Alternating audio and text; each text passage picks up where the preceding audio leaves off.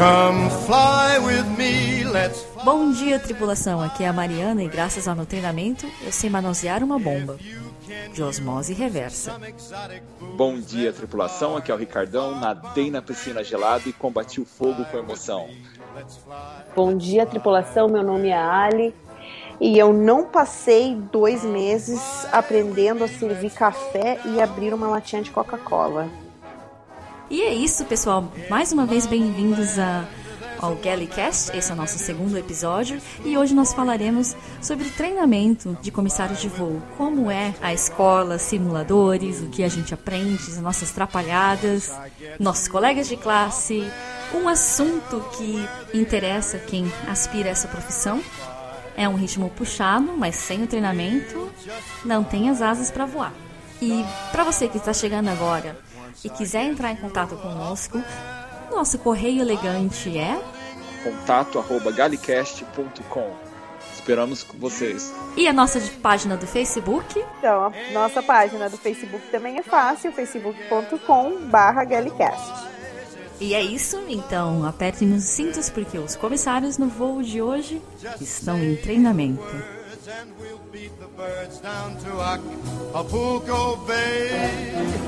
It's perfect for a flying honeymoon, they say. Tripulação portas em automático.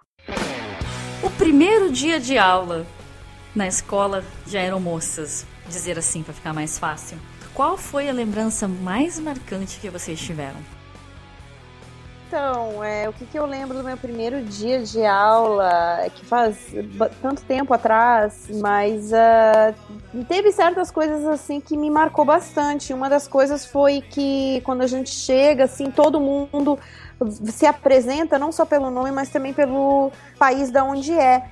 E a grande variedade de países que tinha na minha sala de aula eram 20 meninas e 20, é, quase a maioria eram de países diferentes, que de vez em quando tinha umas duas de um mesmo país, é, três, não, nem, não, nem três, era máximo duas assim no mesmo país. Então, é, tinha uma grande variedade assim cultural dentro da nossa sala de aula que eu, eu, pra, mim era a primeira vez assim estar no meio de tanta gente assim de tantos lugares diferentes assim aprender essa coi coisa cultural assim que a gente não tinha nem ideia né então esse primeiro isso foi uma das coisas que me marcou bastante em, em primeiro lugar Pra mim foi, eu já sou meio cri-cri. Eu lembro de ter ido buscar o uniforme, a turma toda vai buscar o uniforme.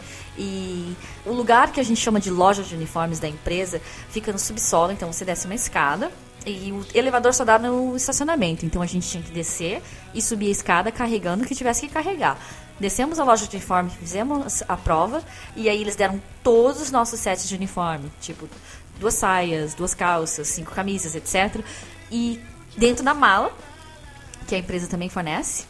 E eu lembro que na hora de subir as escadas, a gente tinha que subir as escadas carregando as duas malas. A nossa carry-on, a mala pequena, e a nossa mala que vai no, no cargo. A maioria da turma tava sofrendo para subir as escadas carregando mala. E eu, assim, subi de boa, mas a nossa instrutora que estava conosco, ela falou: vocês querem ser comissário de bordo e não sabem nem carregar uma mala? Tem que começar a treinar isso.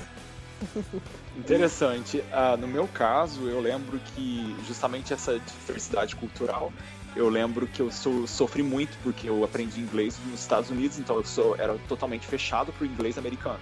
E quando eu cheguei aqui, eu tive um choque cultural, que eu tive contato com pessoas de todos os eh, sotaques possíveis. E isso, às vezes, eu, eu, eu, eu tava, eu sofria, eu não entendia muito bem. Eu pensava, eu, será que eu vou conseguir entender? Eu não me esforçava muito, então aquilo eu pensava, no, no momento, aquilo lá pra mim era uma coisa muito diferente. E porque eu tava fechado apenas a um sotaque. E foi muito natural com o tempo. Você hoje em dia você ouve vários sotaques e, entende perfeitamente. Então foi muito interessante. A gente comentou aqui do primeiro dia de aula, mas um detalhe que sobressai é turmas. Né? Tanto, tanto você, Ricardão, quanto a Ali citaram as turmas que tinha muita diversidade, diversidade de sotaques, pessoas. Agora, cá entre nós, é muito pouco provável que eles vão ouvir isso, a não ser que tinha algum brasileiro ou português ou angolano na turma de vocês. Quem era uma pessoa da sala de vocês que vocês tinham vontade de dar um beat slap com muita vontade?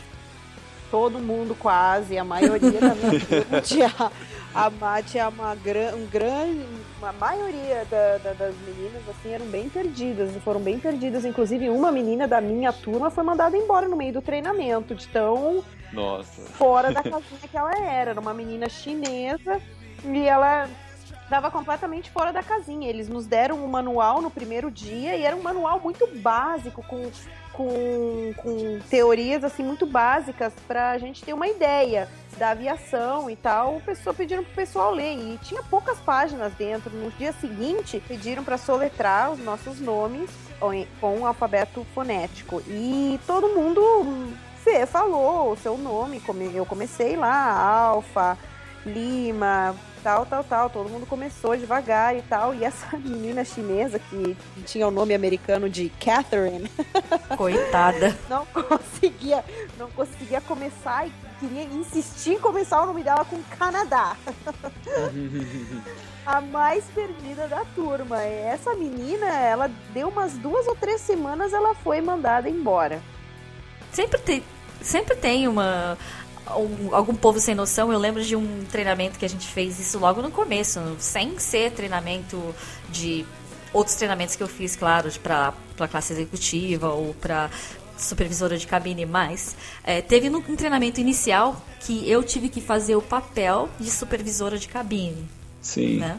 E qual, no qual a gente abrevia aqui para três letras, mas enfim, para não ficar complicado para quem está ouvindo, eu era supervisora e essa menina coreana tinha que vir per pedir permissão para mim para alguma coisa. Acho que algum treinamento médico, ou ela ia me informar de algum kit médico, etc, que ela estava vindo. Ela veio para mim, em vez de falar o meu nome, é Oi, Mariana, posso abrir tal coisa? Ela veio para mim e falou: Oi, supervisora, posso abrir tal coisa? E eu, na piada, virei para ela e falei assim: Sim. Aí eu chamei ela pela nomenclatura que a gente usa aqui para quem trabalha na econômica. Eu virei para ela e falei: Sim, grade 2, você pode abrir.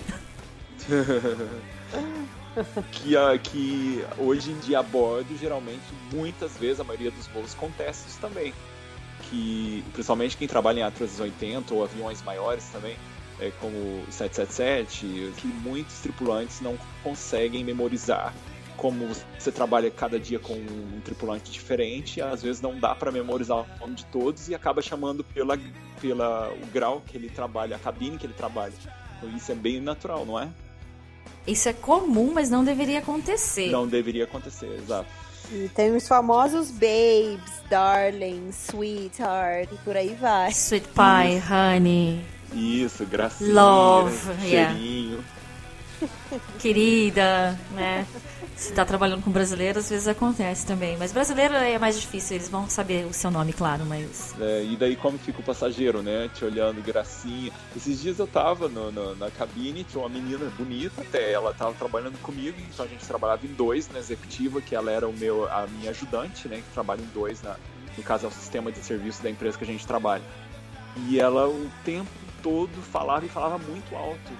Oi, sweetheart, oi, amorzinho, oi, não sei o que.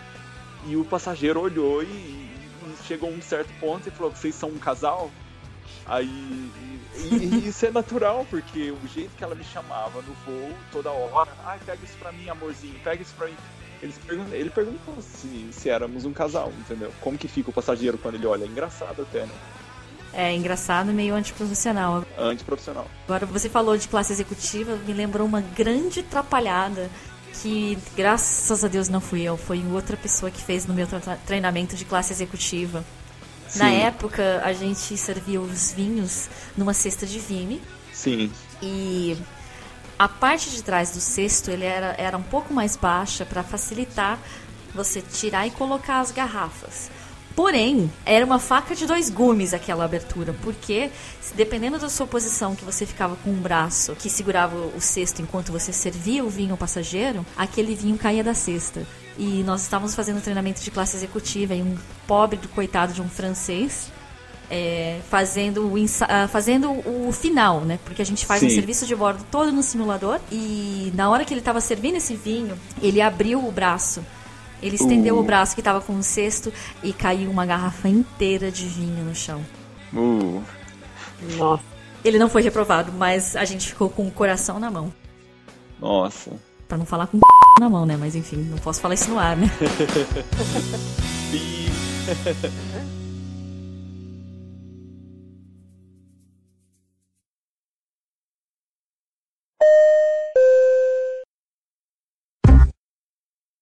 E... Pra quem tá em casa ouvindo, imaginando, nossa, vocês vão pra escola, tem, vocês aprendem isso, aprendem várias coisas. E eu acabei de ci- citar um simulador. Nós temos, pelo menos na empresa onde eu trabalho, nós temos dois tipos de simulador: um simulador de emergência e um simulador para serviço de bordo. E o, o simulador de emergência ele é muito real. Ele tem uns- uma espécie de uns pistões hidráulicos embaixo que simulam movimentos de decolagem, pouso e turbulência também. Então, quando você entra dentro do simulador, até é engraçado porque do lado de fora e do lado de dentro do simulador tem uns botões que eles são guardados assim com um plástico em volta e tem um adesivo escrito para apenas para emergências de verdade, porque obviamente a gente está treinando é, emergências. Sim. Então a gente tem vários tipos de, entre aspas, emergências dentro do simulador, mas se acontecer de pegar fogo ou alguém passar mal e precisar é, cancelar o, o simulador e abrir logo o simulador, tem esse botão para emergência de, de verdade. Eu achei isso muito engraçado também quando eu comecei o meu treinamento. É, eu, é, eu, a gente também, a gente faz esse, usa o simulador para tanto para treinamento com emergência, para treinamento com serviço também. É, torna bastante realidade, realidade assim, bastante real o, o treinamento. Eu acho que ajuda bastante assim, a gente chega no voo, pelo menos não fica tão perdido assim, né?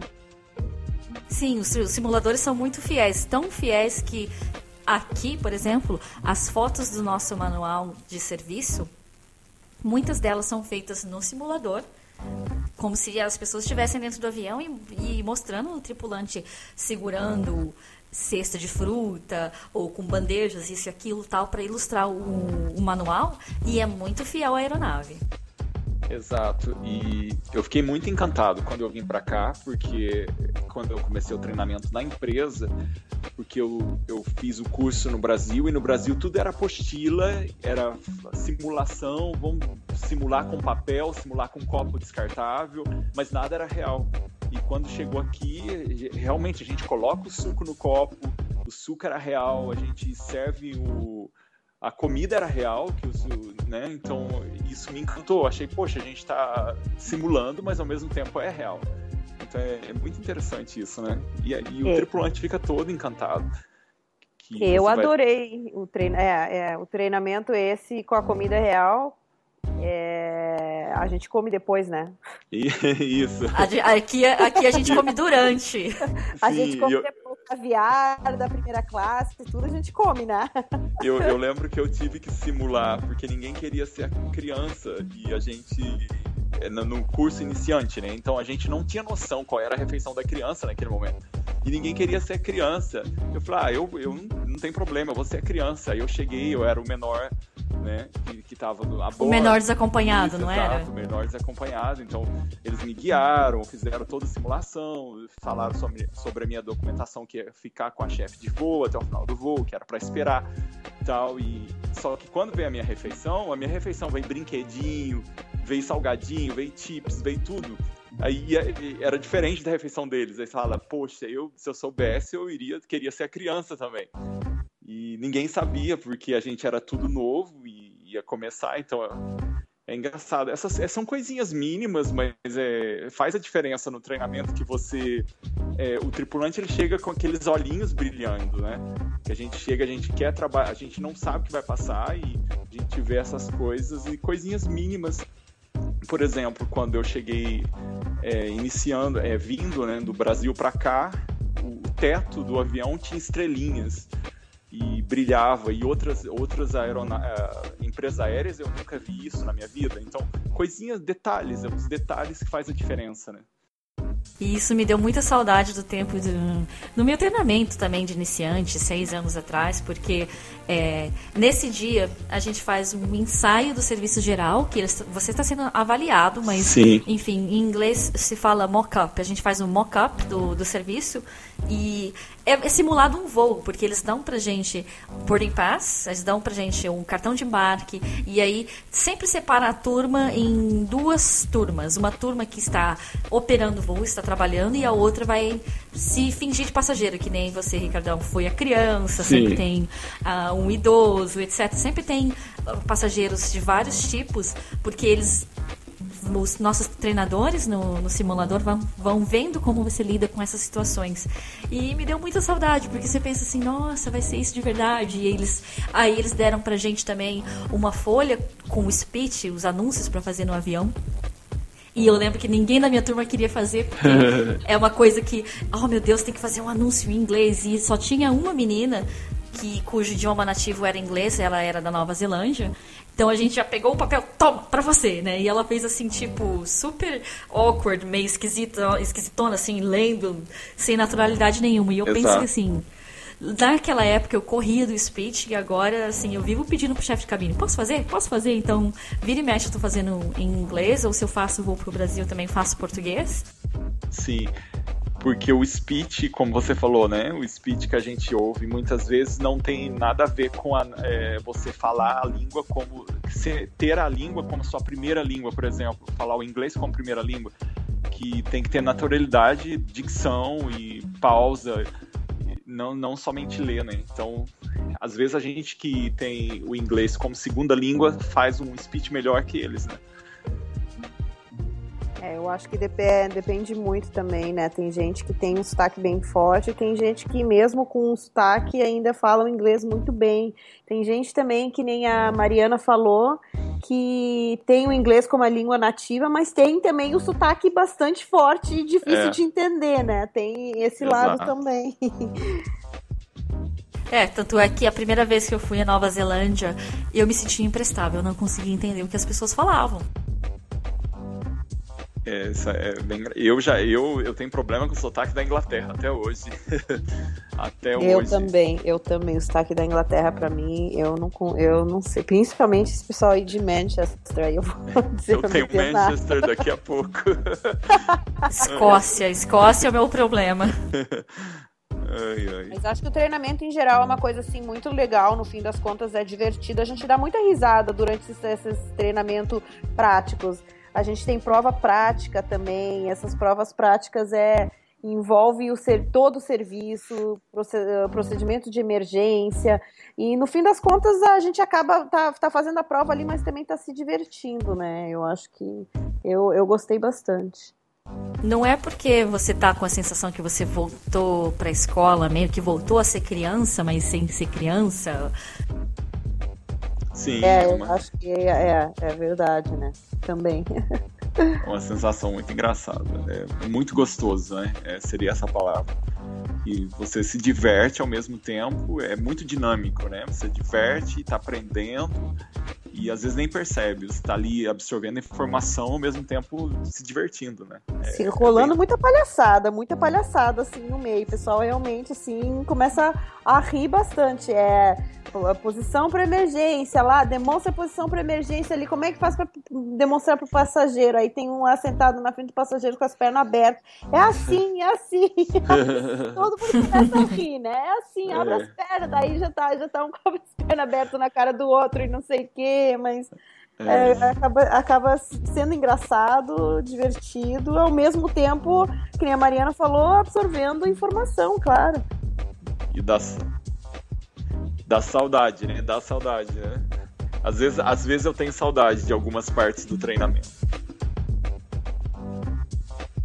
Sim, dá saudade, dá aquela sensação de voltar à escola, mas ao mesmo tempo também dá aquela sa- sensação de voltar à escola no clima de Gossip Girls, né? Porque sempre tem também um que quer aparecer mais com o que o outro. E eu lembro particularmente de uma menina na minha sala que eu não suportava ela, porque ela era bem metida e às vezes mal educada. E ela fez uma coisa com um amigo panamenho da minha classe que eu não gostei Ah, que ele, ela pediu uma caneta emprestada e ele estava embrulhando as coisas para ir embora da sala de aula, precisava anotar uma coisa rapidinho. E a única caneta que ele tinha na mão era uma caneta de prata com o nome dele gravado, que o pai dele deu de presente antes dele vir. Falou: "Olha, isso é para você, para você ficar para ficar com você sempre". Então, era uma caneta que ele tinha estimação, né? Sim. Aí ela, ele pegou, muito educadamente, ofereceu a caneta, ele estava agachado fazendo a mala e ela de pé.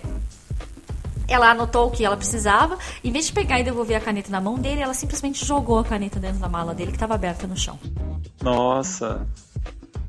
Rolava alguns Gossip Girls clima assim também com vocês? Eu lembro de uma menina da Polônia que era da nossa turma, que é, ela ainda se encontra na empresa, mas ela gostava de separar grupinhos. Por exemplo, fazia uma festa na piscina, ela convidava X de pessoas e deixava. A panela, a panela. Deixava a panela, colocava só a panela. E nisso ela criou, ao invés de criar amizade, criou inimizade, porque os que não eram convidados começaram a achar ruim e às vezes os que não eram convidados eram amigos dos que foram convidados. Então, isso aconteceu muito. E hoje em dia ela tá. ninguém se importa para ela, entendeu? Ela tá na empresa, mas se às vezes a gente encontra pessoas do, do nosso grupo ainda e nem convida ela para nada. Então, ah, tem... no meu. Vai, fala. Não era só isso. Tem, não, mas é. Não, eu ia só acrescentar mesmo que eu acho que na, na, na minha turma também sempre tinha, tinha o grupinho das meninas que eram populares. tinha o grupinho das meninas que eram inteligentes e tinha o grupinho das meninas das festeiras. É. Então sempre e eram divididas assim, acabavam dividindo. Acho que pela, questão cultural também isso ajuda muito assim. As pessoas têm assim uma cultura diferente, né? Quando é uma um, gente de outros países assim, acho que tem países assim que têm cultura mais parecidas e tal. E nós brasileiras a gente se misturava muito com as meninas da, da Espanha. As minhas, as minhas amigas eram também a maioria australianas. Então a gente acaba se enturmando assim com, com culturas um pouco mais semelhantes, né? Uhum. Nunca com coreanas, né? a coreana, a Coreia é uma máfia. Ninguém, ninguém, ninguém entra nessa máfia. Ninguém aceita na turma delas. Complicado.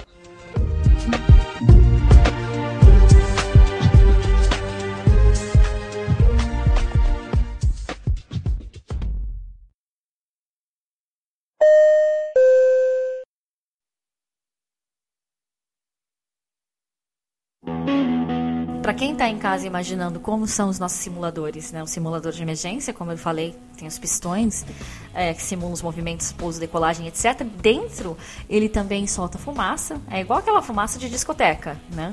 E tem também um fogo falso, que é uma luz brilhante. É bem interessante, porque também tem as portas que você abre e ela dá direto na escorregadeira.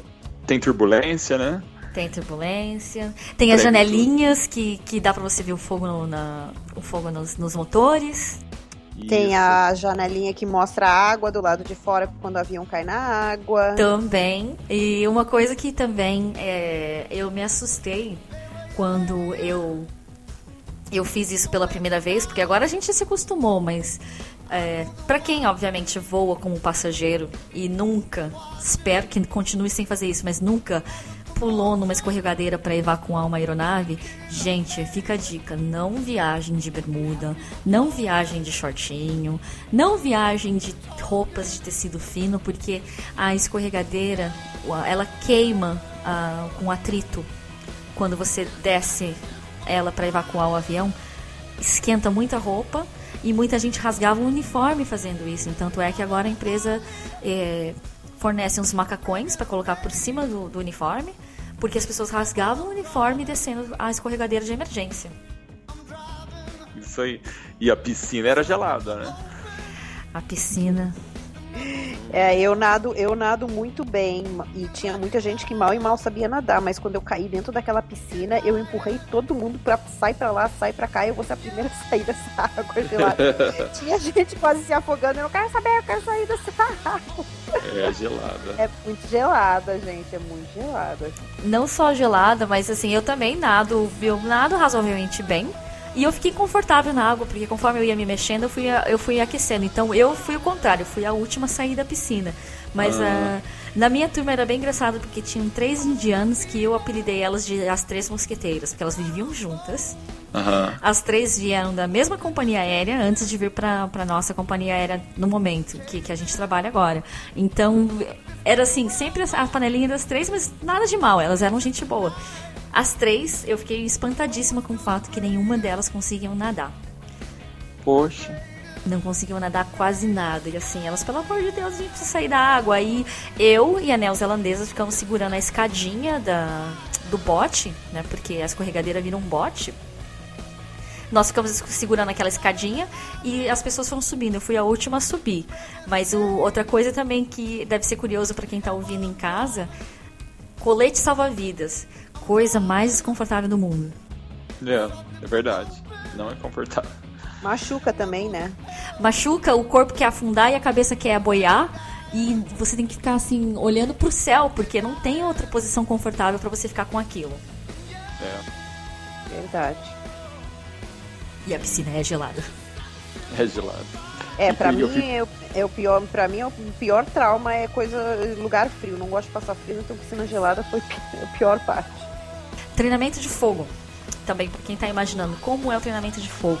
Como que é aí, aí, aí na sua empresa, Ali? Porque eu fiquei curiosa. Aqui eu sei como é que é. Eu e o Ricardo trabalhamos juntos. Mas na sua empresa, eu tô curiosa pra saber como é feito o treinamento de fogo. O treinamento de fogo é. A gente faz ali com vocês. Vocês usam o nosso simulador? É o simulador de vocês. Interessante. Eu, eu fiquei pensando agora, ah, é o mesmo. Ah, é o mesmo. Bom, É então, o mesmo, é. Tem a. Como é que se diz? Tem a. Ali de cima do overhead bins, né? O. Como é que se fala em português? dos É. compartimentos de bagagem. os compartimentos de bagagem, assim, sai uma fumacinha, né? Tá, eles estão simulando, por exemplo, um fogo, né? Aí tá todo mundo sentado dentro do avião, daqui a pouco começa a sair fumacinha ali de cima e a gente tem que ir lá, vai, corre atrás do, do ex- extintor de incêndio, apaga o fogo e, e tem. E aí, e aí, aí para a fumaça e tal, aí o que, que faz depois? Quer dizer, é aí com vocês. Eu tô ouvindo um bombeiro? Não é É aqui, é aqui, é aqui no meu prédio. Na hora mais, na, na hora mais oportuna Bom. possível, né? Não, mas é, o, treina- o simulador de fogo que eu tô falando, Ali, é o. aquele que tem o. que é todo feito de aço inox. Que tem fogo de Ah, pra verdade. Ah, entendi. É, não, é. É, a gente tem. É, é tudo feito. Tem um banheiro de, de, de avião que é feito de aço inox. Então é tipo uma portinha assim. Então eles querem nos ensinar como, como o que fazer quando tem fogo dentro do, do banheiro, por exemplo, né? Aí a gente vai lá, é, encosta na porta, vê, ah, tá quente, tá? Então vai ter fogo. Abre só um pouquinho, né, a porta e descarrega o extintor de incêndio e fecha de novo a porta, espera um pouco e abre de novo. Quer dizer, tudo que eles ensinam pra gente na teoria, a gente acaba praticando ali na, na- nesse simulador que é, é tudo feito de aço. Se A gente usa a roupa, né, também pra se proteger do fogo, é um macacão óculos. enorme. Astronauta vai com ó, óculos, né, de proteção também e luvas gigantescas e quer dizer passa muito calor só isso que eu vou dizer Não, porque a gente tem aqui um simulador de que ele é feito de aço inox que simula banheiro, assentos, compartimento de bagagem e recentemente é galley também, um forno, né? E agora recentemente intro- introduziram um, um laptop de mentira que Nossa. para você usar um equipamento que a gente chama de FireSock, que é uma uma bolsa especial que você coloca algum, qualquer equipamento eletrônico que estiver pegando fogo, que as células de, de lítio da bateria estiver explodindo, você coloca dentro dessa bolsa, fecha, que essa bolsa vai prevenir que o equipamento pegue fogo e, e porque ela tampa um, o fluxo de oxigênio, né? Então aí corta uma das bases do fogo. É bem interessante esse esse laptop de mentira também. Enfim, cada vez mais eles vão mudando mais o treinamento e ficando mais é, mais apropriado, porque as tecnologias vão mudando, né? Antigamente as pessoas não carregavam tantas coisas com bateria. Exato. Muito interessante. Eu, eu gostei muito do, do, do treinamento de, de fogo. E eu achei bem natural, porque o fogo é, é. Você sente o calor, né? É de verdade mesmo o negócio. Você sente o, aquele calor, aquele vapor vindo em você. E, e é uma simulação bem real, bem próximo do real. Bem interessante.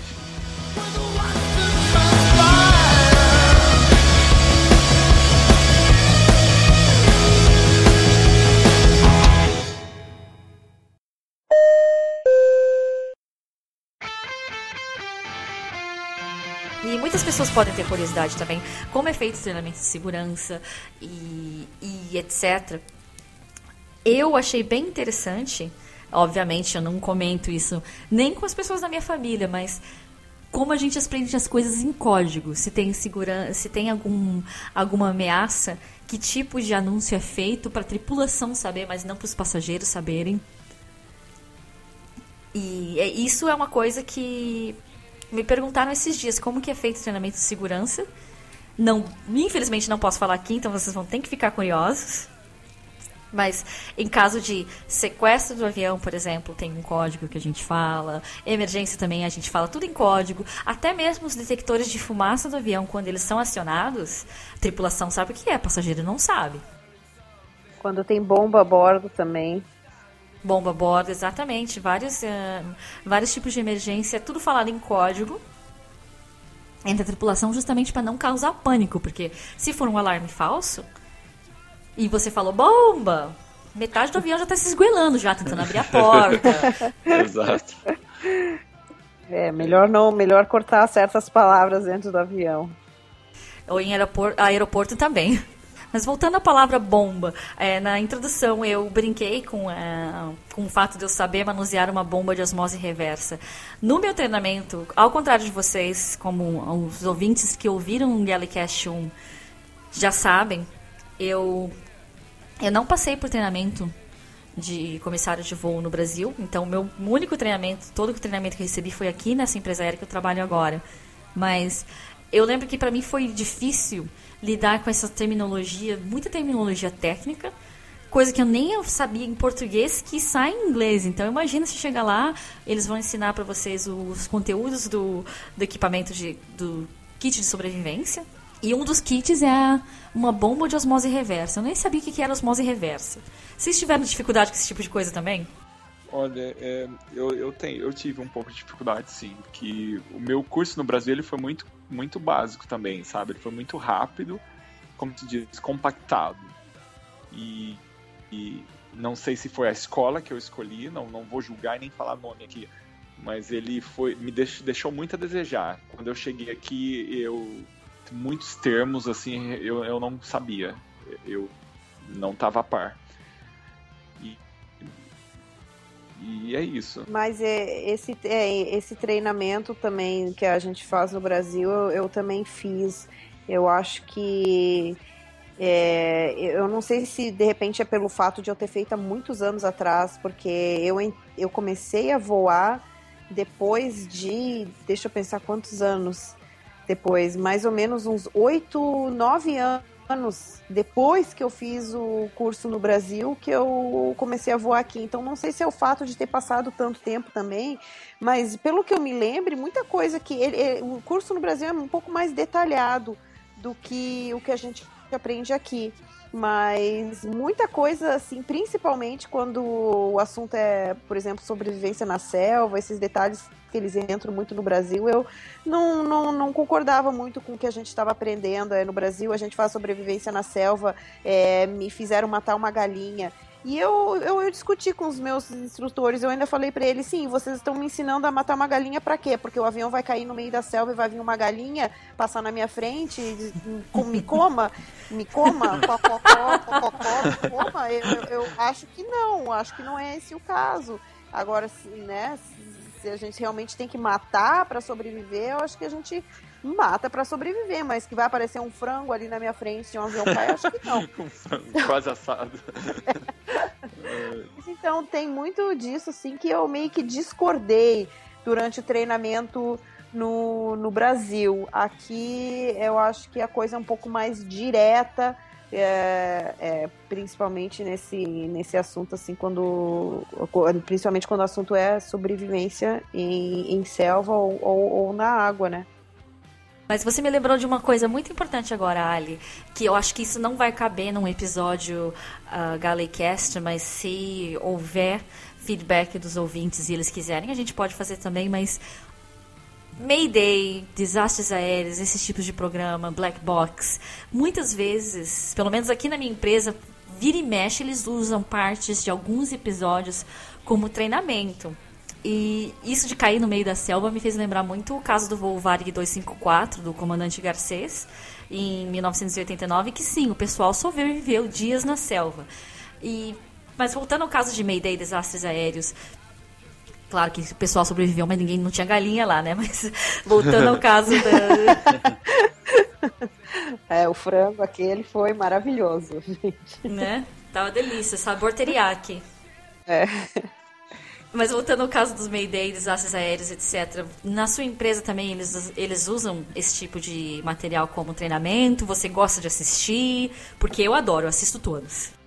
Na, assim, é, durante treinamento existem inúmeros vídeos e inúmeros acidentes. Na verdade, tem um treinamento separado para isso, que é o treinamento de segurança, que a gente chama, que é um treinamento que é um dia inteiro específico para isso. Os treinadores falam sobre desastres aéreos, o que, que causou, o que, que mudou na aviação depois desses desastres aéreos. Quer dizer, tudo isso em vídeos e também em materiais e de leitura a gente né, revisa tudo isso para entender o porquê aconteceu e o que, que mudou na aviação hoje em dia. É um, é um curso muito interessante, é um dos cursos que eu, que eu, eu até mais gosto, assim.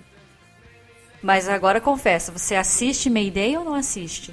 O Mayday, esse, eu, eu assisti alguns episódios, é o da Discovery, esse aí, esse, esse Mayday, é o da Discovery, não é?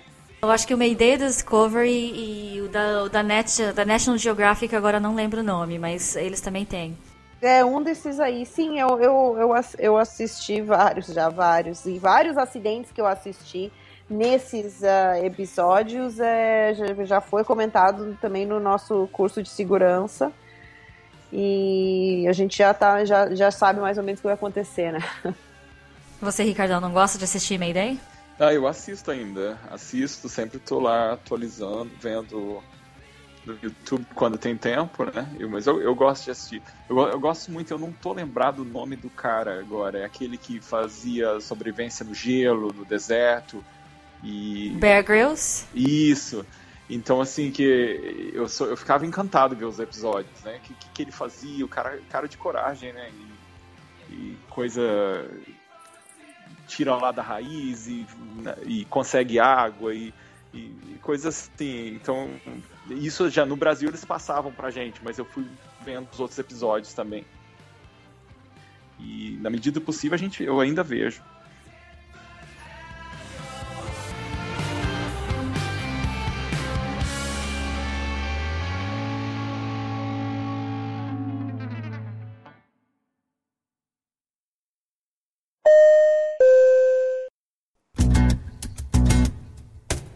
Atrapalhadas que vocês fizeram no curso. Eu tenho uma clássica que eu lembro até hoje. Eu falo, cara, eu não sei como é que eu tô com meu emprego ainda. vocês fizeram alguma coisa que vocês falam, meu, como eu pude ter feito aquilo, ou como eu não pude, como eu não fiz aquilo, enfim. Sério, eu, eu tô tentando lembrar alguma coisa assim, atrapalhada, atrapalhada. Bom, eu vou contar a mim quando vocês pensam aí. Eu no meu curso, no meu no treinamento iniciante, quando eu comecei a voar, eles levaram a gente para o simulador de emergência, né? Porque até porque ainda a gente ainda não tinha aprendido a parte de serviço de bordo. E fizeram os nossos colegas sentarem e espalhar a bolsa no chão, tá sem cinto, assento reclinado.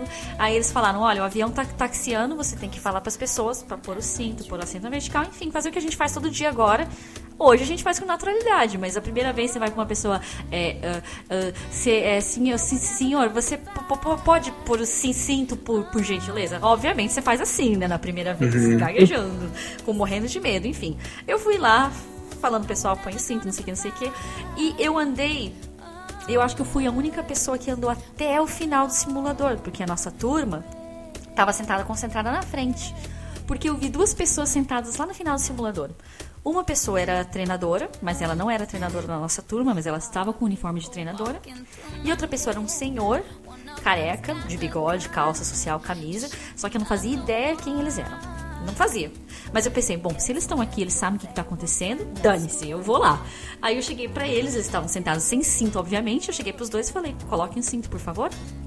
Aí a moça, de boa, colocou o cinto na hora, beleza. O cara, ele virou e apontou pro cinto da calça dele.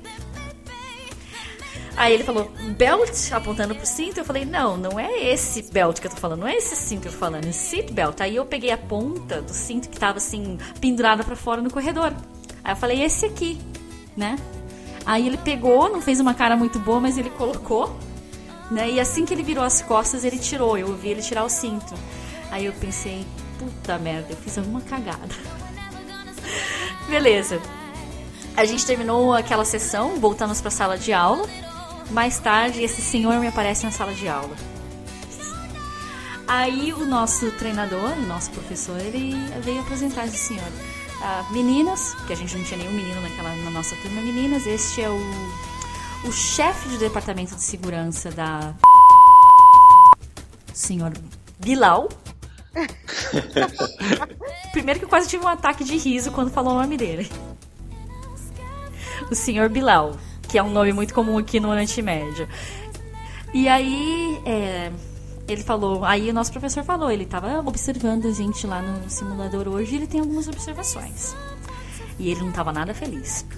Ele é, vocês estavam todas umas perdidas, vocês têm que se concentrar mais, não sei o que. Ele deu uma bronca assim, homérica. Ele falou assim: uma pessoa que eu não vou falar quem, mas que ela estava perdida lá no simulador, ela não tinha ideia do que ela estava fazendo. Era eu. Eu só pensei, eu falei, bom, deixa quieto, né? Será que era eu? Será que não era? Mas ele deu uma bronca e falou: vocês têm que estudar mais, têm que se dedicar mais, enfim. Deu uma bela Deu uma bela comida de rabo na gente, a gente ficou assim, pianinho, mas obviamente terminamos o. No último dia do, da parte de segurança de treinamento, ele voltou à sala. E aí ele falou: Olha, vocês mudaram muito, parabéns. É, parabéns por, por terem conseguido se esforçar, chegaram até aqui. Aí ele falou: no dia a pessoa que estava perdida lá no simulador era a Ana, a polonesa. E eu, ufa, não era eu. Mas eu fiquei assim, com uma semana pensando: será que eu era perdida? Será que eu era perdida? Será que eu era perdida? Imagina, você chega pro chefe do departamento de segurança da sua empresa, que você não faz ideia quem é, e manda ele pôr o cinto. É. é engraçado. É. Sobreviveu tá aí até hoje, né? Firme e forte. É, isso aí.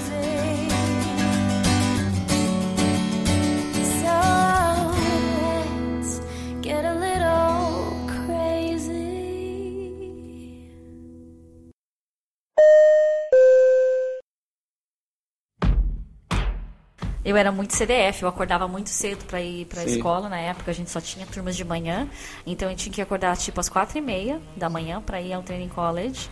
Né? A empresa pegava com ônibus e tal, levava a gente para lá, mas aquele manual que parecia uma bíblia, né?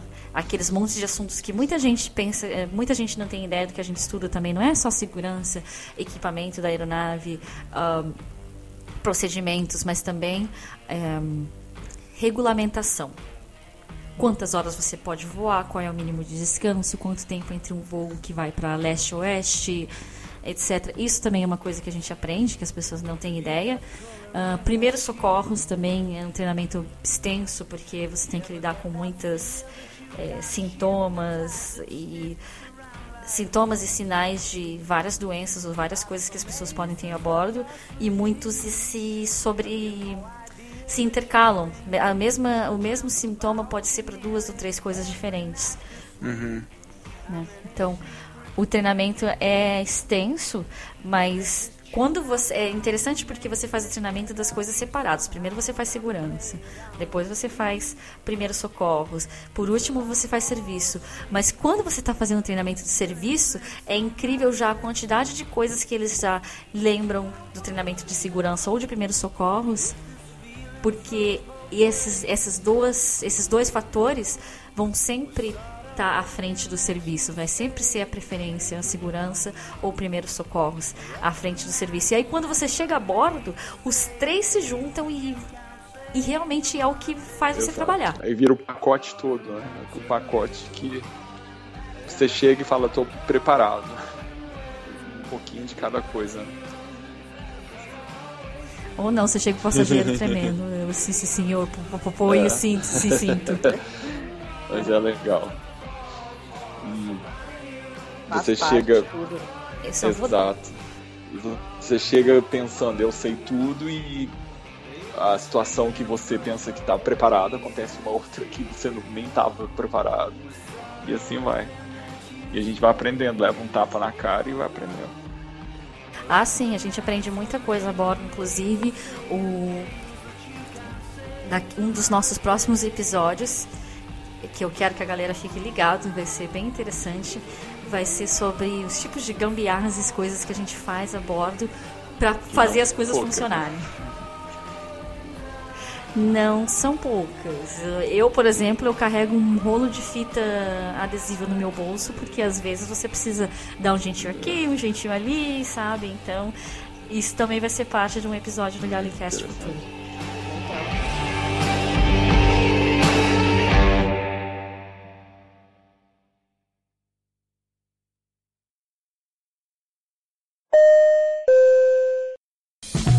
Mais uma coisa que a gente aprende, entre aspas, aprende na escola, mas depois cada um vai se aperfeiçoando. Aquelas maquiagens lindas, aqueles cabelos maravilhosos. Tudo isso tem certos eh, guidelines, tem certos guias que as empresas colocam, né? E o que eu achei mais interessante assim da minha empresa é que eles chegam a contar o número de grampos que você coloca no cabeça. Eles pedem, olha, não coloquem mais do que X número de grampos aparentes. Os outros que não estiverem aparecendo, tudo bem. Mas, por exemplo, escala de cores de maquiagem para os meninos, corte de cabelos, etc. O que você lembra dessa aula, você- eh, Ricardão? Porque para vocês a aula é bem mais curta. Olha, pra mim, né, foi curta a aula, porém, eu, eu adotei uma prática que eu aprendi naquela aula até hoje funciona, coisa que, assim, talvez por relaxo da minha parte, eu não sabia. O que aconteceu? Eu, quando ia fazer a barba, sempre é, irritava a minha pele. E quando o examinador olhou, ele, ele entendia bem do assunto, ele perguntou pra mim, e você faz, como você faz a barba? Então eu expliquei como eu fazia, que era simples, já só colocava o creme ali e manda ver, né? Naquela forma bem assim básica que quase que a maioria dos homens faz também. Uhum. Pois depois ele explicou, não, se você fizer na, na noite anterior, coloca um creme hidratante, a noite- e deixa e dorme com aquele creme hidra- hidratante. No dia que você for fazer a barba, água quente para abrir os poros, faz a coloca depois coloca o creme, faz a barba e água gelada que fecha o poro. Meu, a sua pele vira pele de bebê e a irritação chega quase a zero. Então, assim, eu aprendi aquele dia quatro anos atrás, adoto isso até hoje e vou, fico com a pele maravilhosa. Cravos, pelo encravado, tudo isso eu eliminei muito, muito, muito. Se comparar a pele antes de eu entrar na empresa e depois. E você, Ali, alguma coisa marcante? Eu concordo com o que o Ricardão falou, essa questão da pele eu acho que é muito importante na nossa profissão, né? E no tanto que a minha companhia, ela, eles são muito rígidos quanto a isso. Se, se a pele começa a ficar feia, tem muita espinha, ou tem um corte, ou tá machucado no, em alguma parte do corpo que seja, que aparece nos braços, é, não pode voar, não pode voar, tem que esperar sarar para poder para poder voar. E o, e o pessoal checa antes de todos os voos como é que tá. É a cor do cabelo, é a maquiagem, é tá tudo ah, no padrão. Nossa, Tem cores é, que são permitidas, cores que não são permitidas, acessórios também que são permitidos e acessórios que não são permitidos. Quer dizer, tudo isso eles checam antes de cada voo para a pessoa poder ir voar. E, e, e, realmente, é, a questão da pele eu acho que é um problema que volta e meia todo mundo é, acaba tendo, né, pela essa questão de não dormir bem, não estar bem descansado, a questão da alimentação, tudo isso acaba influenciando Eu acho que é bem importante. Mas eu não, olha, eu, eu vou, vou, falar, eu não a, a, aprendi muito, não. eu não gosto de botar muita maquiagem no meu rosto, não sou uma pessoa de botar muita maquiagem. Eu, eu sinto, é, quando eu boto base, essas coisas, é, maquiagens que, que precisa, que eles nos obrigam a usar, eu sinto com a cara muito, muito pesada e, e eu não gosto de usar batom. E batom é, é, é preciso, é necessário né? E tem que ser uma cor que aparece. Então, quer dizer, eu demorei bastante tempo assim para me acostumar com essa cor forte na boca e, e eu até hoje eu não gosto muito não, mas mas é tem faz parte do trabalho, né? Tem que fazer o tem tem que fazer. Mas uma coisa para mim que foi como assim a descoberta do mundo quando eu tava no treinamento e eles estavam ensinando a fazer o cabelo. Na época eu tinha cabelo mais comprido do que hoje, então dava para fazer uns coques mais elaborados, etc quando eles ensinaram a fazer aquele coque rosquinha.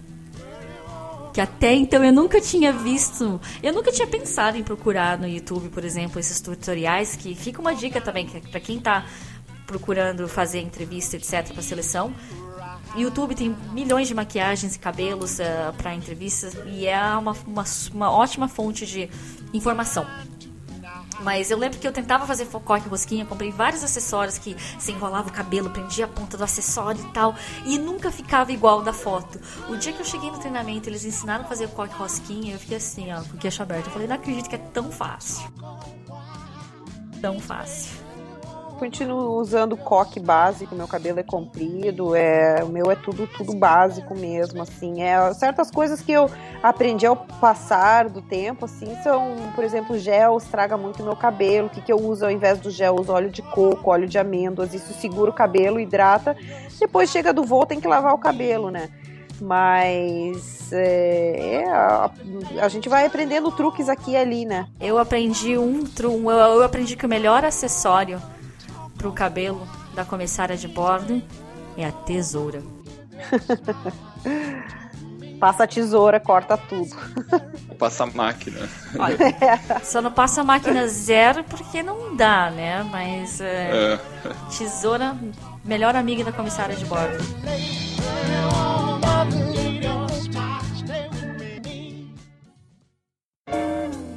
Correio Elegante.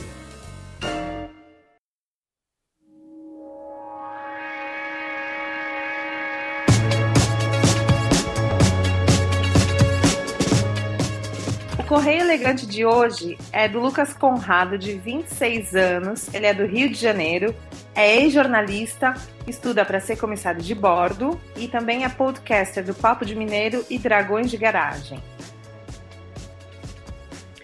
Boa tarde, pessoal, tudo bem? Meu nome é Lucas, acabei de pedir demissão do jornalismo e estou estudando para ser comissário de bordo. Bem, na equipe tem dois ex-jornalistas, ou pelo menos que trabalharam na comunicação. Então vocês me entendem.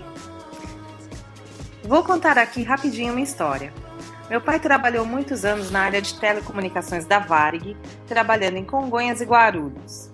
Ele sempre trouxe para casa coisas relacionadas à aviação, revistas, brinquedos, etc. Além de sempre me levar ao aeroporto. Então a aviação sempre foi uma paixão minha. Sempre quis ser piloto, mas aos 9 anos tive traumatismo craniano e precisei fazer uma operação na cabeça. Me recuperei bem, sem sequelas, mas por muitos anos pensei que não poderia ser piloto por causa da cirurgia. Em 2014, vi que poderia ser piloto sim, e o sonho voltou com tudo. Mas como eu disse, era jornalista. E como vocês disseram, o salário é bem ruim. Eu já estava meio enjoado dessa profissão, mesmo na faculdade, tinha minhas dúvidas se era isso mesmo que eu queria. Enfim, eu ia demorar mais uns 10 anos para juntar a grana para ser piloto comercial. Como eu já queria entrar logo na aviação, o curso de comissário foi uma alternativa. Aliás, li o livro Três Céus, do Anderson Rafael, que conta a história de dois comissários e um piloto. Aliás, um dos comissários do livro se chama Lucas e é jornalista. Fiquei ainda mais com vontade de ser comissário. Pedi demissão de jornalismo, me inscrevi no curso e estou amando as aulas, apesar de estar um pouco desesperado com a quantidade de coisa que a gente tem que saber. Gostei demais da temática e da química de vocês. Ainda mais considerando que é o primeiro episódio. Está muito legal. Edição, conversa e tal. Com o tempo vão pegando jeito e melhorando, mas já estão bem demais. Percebi que boa parte da equipe voa fora do Brasil. Eu sinceramente não tenho muita vontade de certo país. Então seria legal conseguir mais alguns comissários que vão por aqui, até para a gente ver como é a realidade no Brasil. Sim, sei que as escalas são complicadas, que é difícil reunir o pessoal e arrumar o longo tempo de edição. Também tem um podcast que não sai há quase um ano por falta de tempo. E somos todos terráqueos. Mas dando tanto um enfoque no país quanto no exterior, fica mais completo. De todo modo, adorei o programa, serei ouvinte assíduo e vou divulgar o trabalho de vocês lá no curso. Um grande abraço e espero que nos encontremos nos aeroportos do mundo. Bem, Lucas, eu acho que sair da comunicação, se não é a sua área, eu acho que é uma ótima ideia. Eu também não gostava muito do que eu fazia. Depois de oito anos aqui fora do país, eu hoje tenho uma ideia bem melhor do que eu realmente gosto de fazer. E também porque os salários, como você já disse, são péssimos para jornalista e o salário do comissário de bordo é bem melhor, até porque a gente ganha também com as horas voadas. E em relação ao salário, eu não sei como funciona no Brasil, mas aqui nos Emirados a gente tem o salário básico e também as horas voadas. E nós podemos trocar voos de forma que a gente faça mais horas de voo, ou seja, mais dinheiro. Enfim, é muito mais fácil juntar dinheiro como comissário de bordo do que como jornalista. Enfim, Lucas, se o seu sonho é continuar na aviação como piloto, eu acho que você está num ótimo caminho de ser comissário, você já está na área, você já está trabalhando, já entende a regulamentação, já entende como é o dia a dia, você já se acostuma à rotina de trabalhar em horários diferentes e também de não ter uma rotina. Então, eu acho vai, que, que é uma ótima, uma ótima ideia que você esteja fazendo esse curso de comissário, vai fundo e segue teu sonho, porque você vai ser muito feliz. Eu sou muito feliz no que eu faço. E Lucas, em primeiro lugar, muito obrigado pelo seu e-mail, gostei muito do seu feedback. Eu, eu acho que você já está indo também no caminho certo, você tem o, você está com um livro do, do Anderson Rafael, que eu ouço muita gente, na, não só na Podosfera, mas também nas redes sociais, pessoal de aviação, comentar sobre esse livro. Eu acredito que você já conheça, mas uh, se não conhecer, fica a dica para você ou para outros ouvintes também sobre o podcast do canal Piloto. Que mesmo eu não aspirando a ser piloto, eu adoro ouvir, porque tem muitas informações úteis para quem tá buscando isso de ser piloto e não só de avião, helicóptero, acrobacia aérea, piloto agrícola, enfim, os caras têm uma eles cobrem muito bem a profissão de piloto, não só num único segmento, mas em vários. Então, fica a dica para quem quer ser piloto, ouvir o podcast do canal Piloto. Agora, em relação a ter é, tripulantes que voam no Brasil, a gente está com essa dificuldade porque todos nós voamos fora, mas quem está ouvindo e quiser participar do Galecast, por favor, mande um e-mail para a gente no contato arroba galecast.com, coloque no assunto participação e quem sabe a gente pode juntar mais gente que voa no Brasil também e juntando a galera que já está, que já faz parte do Galecast que voa fora, nós temos, como você mesmo disse, um, uma vista dos dois lados, né? Voar no Brasil e voar no exterior. Ficaria mais completo ah, concordo com você. Então, quem quiser participar do Galecast, mande uma mensagem pra gente e eu com o maior prazer responderei todas e a gente vê a participação de mais comissários ou até ex-comissários, por que não?